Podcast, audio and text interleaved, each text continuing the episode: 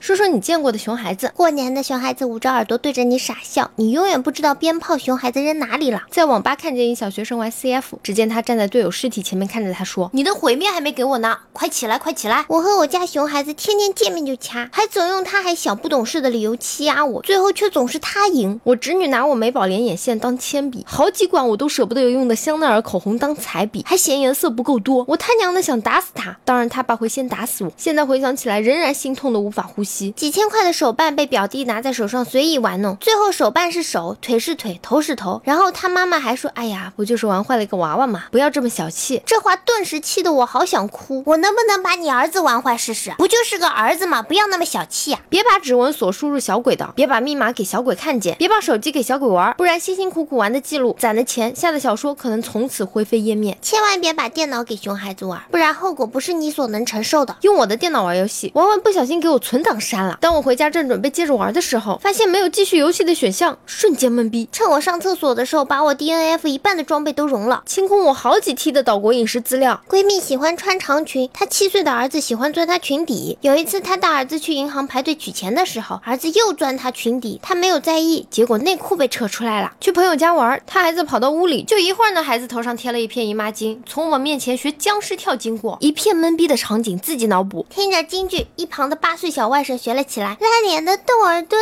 草泥马。红脸的关公床上爬，我是不是应该教育他？熊孩子总要在屁股后面写个等于十六。准备出去送货，看见几个小孩蹲在车前，按了几下喇叭，然后在路上不知咋地被交警大哥拦了下来。当我一脸懵逼，准备问什么情况时，交警大哥直接说了一句：“兄弟，你的车来大姨妈啦！”我顺着交警大哥的手看过去，我操，那个熊孩子在我车子前面牌照上贴了一张姨妈巾，不知道这样会扣十二分吗？哄熊孩子玩，结果他一脚踹在蛋蛋上，妈的，不说了，我先去医院。店长的儿孩子，幼儿园那么大吧？有一次带来店里，我在椅子上坐着，毫无预兆，过来就是一大耳刮子，我直接懵逼了。后来我就把他妈妈，就是我们店长贪污的事给举报了。店员正在看电影，一熊孩子从刚开始在楼梯上来回跑，还一边跑一边大声喊，他妈也不管。后来跑了会儿，大概累了，就开始喊他妈。小孩的声音大家都知道吧？特别尖，喊了三声，一哥们来了句：“你妈死了！”瞬间世界安静了。熊孩子闹脾气，问他怎么了，他一脸委屈的说：“人家哪里不好？他为什么要和我分手？”我顿时一脸懵逼，我还是单身狗呢？问的太深奥了，我不懂啊。